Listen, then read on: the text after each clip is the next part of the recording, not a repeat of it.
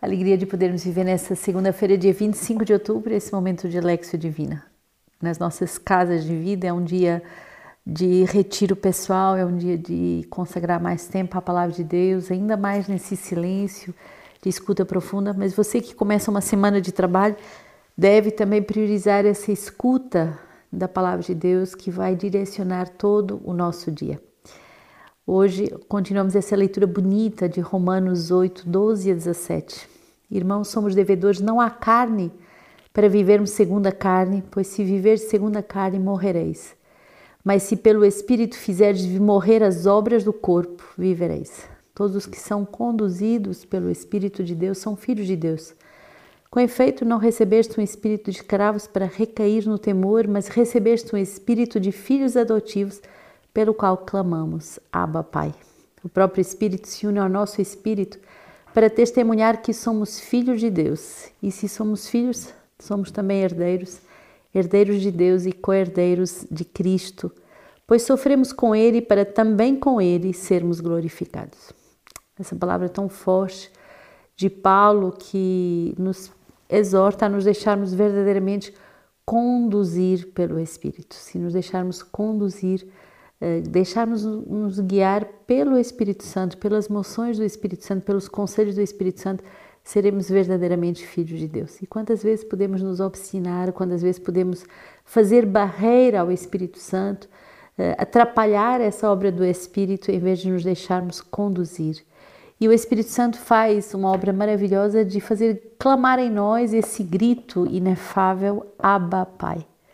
Quer dizer que você pode até não ter a experiência de chamar alguém de pai, mas o Espírito Santo vai te conduzir a essa intimidade com Deus Pai.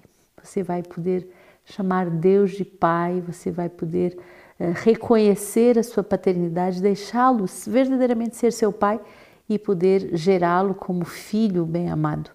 Unirmos-nos ao Espírito de Deus e o próprio Espírito vem testemunhar que somos verdadeiramente seus filhos. Salmo 67, Deus se levanta e seus inimigos debandam, seus adversários fogem da sua frente, os justos se alegram na presença de Deus, eles exultam e dançam de alegria. Paz dos órfãos, justiceiro das viúvas, tal é Deus em sua morada santa. Deus dá uma casa aos solitários, livra os cativos para a prosperidade. Bendito seja o Senhor de cada dia. Ele cuida de nós, Ele é o nosso Deus Salvador. Nosso Deus é um Deus de libertações. Do Senhor são as portas da morte. Nosso Deus é um Deus que cuida de nós. É muito bonito ver que o Senhor vem como esse Deus que vem para cuidar e para nos libertar de tudo que nos afasta dele, de tudo que nos afasta dessa vida de plenitude e de alegria. Os justos se alegram na sua presença.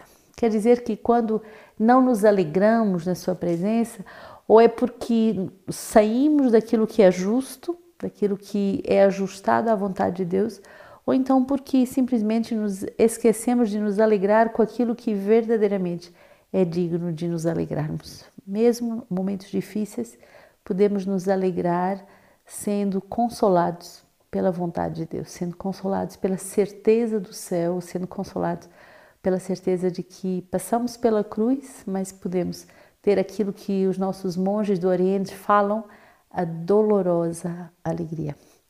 O evangelho de hoje é Lucas 13, 10 a 17. Ora, estando Jesus ensinando numa sinagoga aos sábados, eis que se encontrava lá uma mulher, possuída havia 18 anos por um espírito que a tornava enferma. Estava inteiramente curvada e não podia de modo algum endireitar-se. Vendo-a, Jesus chamou e disse: Mulher, estás livre da tua doença. E lhe impôs as mãos. No mesmo instante, ela se endireitou e glorificava a Deus.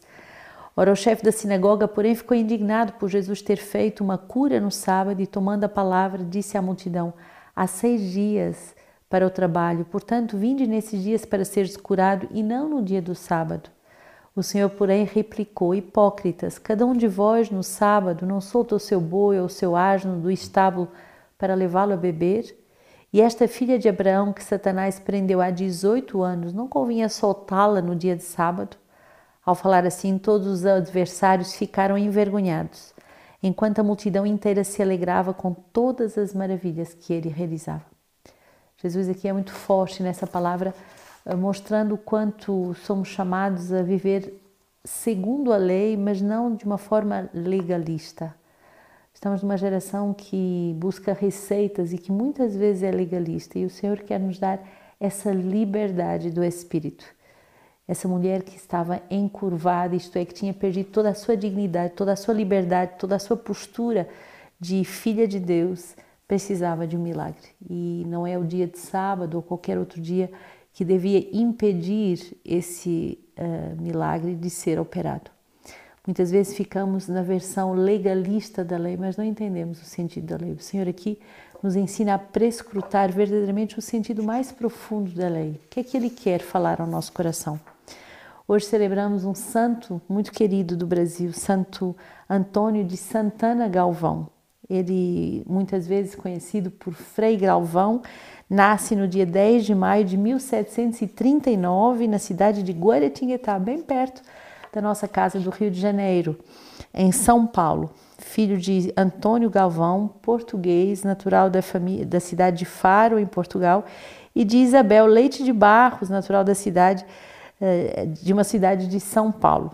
O ambiente familiar era um ambiente profundamente religioso e Antônio viveu com seus irmãos numa casa grande e rica, pois os seus pais gostavam de grande prestígio e de influência política. O pai querendo então dar uma boa formação humana e cultural segundo as suas possibilidades, mandou Antônio desde os seus 13 anos para a Bahia para estudar no seminário dos padres jesuítas. Em 1760, ele vai ingressar no noviciado da província franciscana da Imaculada Conceição, no convento de, de São Boaventura, em Macacu, na capitania de, de Rio de Janeiro.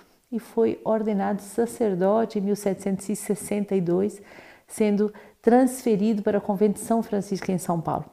Em 1774, ele vai fundar um recolhimento de Nossa Senhora da Conceição da Divina Providência, hoje Mosteiro da Imaculada Conceição da Luz das Irmãs Concepcionistas da Imaculada Conceição cheio do espírito da caridade, não media sacrifícios para aliviar os sofrimentos alheios. E por isso o povo acorria a Frei Galvão em todas as necessidades. A caridade de Frei Galvão vai brilhar, sobretudo, como fundador desse mosteiro da luz e o, o carinho com que formou as religiosas, deixando verdadeiramente estatutos para elas, páginas cheias de espiritualidade, no que toca a vida religiosa e na, na, no que toca a vida que, das pessoas que são chamadas a viver nesse grande recolhimento. Vai no dia 23 de dezembro de 1822, uh, eh, adormece depois de ter recebido todos os sacramentos e uh, santamente parte para os dos, dos pais em uh, eh, 1800, aos 84 anos de idade.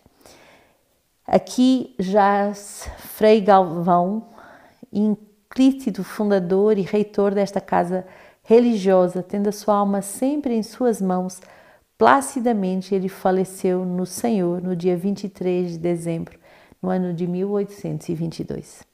E é sobre o olhar da sua rainha, a Virgem Imaculada, que ele repousa como escravo de Maria e sacerdote de Jesus Cristo. Ele vai ser no dia 25 de outubro estabelecido, uh, beatificado em, em 98 pelo Papa João Paulo II em Roma e é canonizado como o primeiro santo que nasceu, viveu e morreu no Brasil no dia 11 de maio de 2007 pelo Papa Bento XVI, que manteve a mesma data, 25 de outubro. Por isso hoje eh, podemos rezar a Frei Galvão é, nessa grande graça de esse santo brasileiro. Que Frei Galvão possa nos ajudar e que ele possa nos dar essa fé na, na graça de Deus.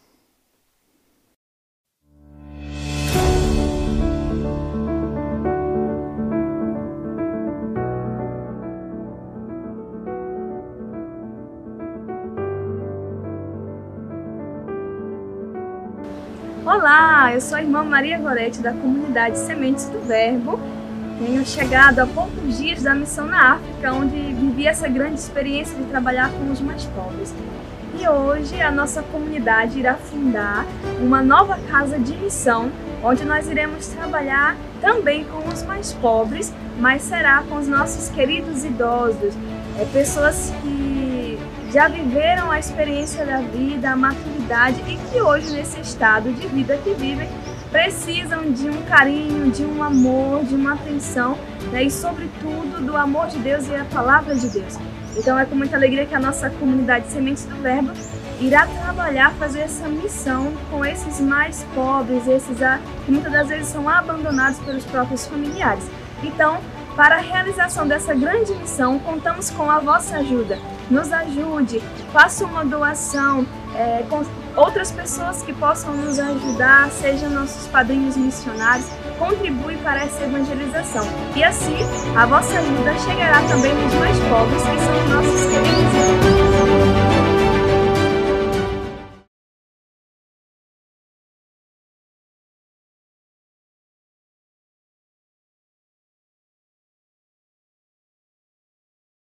Que grande alegria poder vos anunciar o próximo compêndio Sementes do Verbo sobre o tema da responsabilidade. Ninguém tira a minha vida, eu a dou livremente.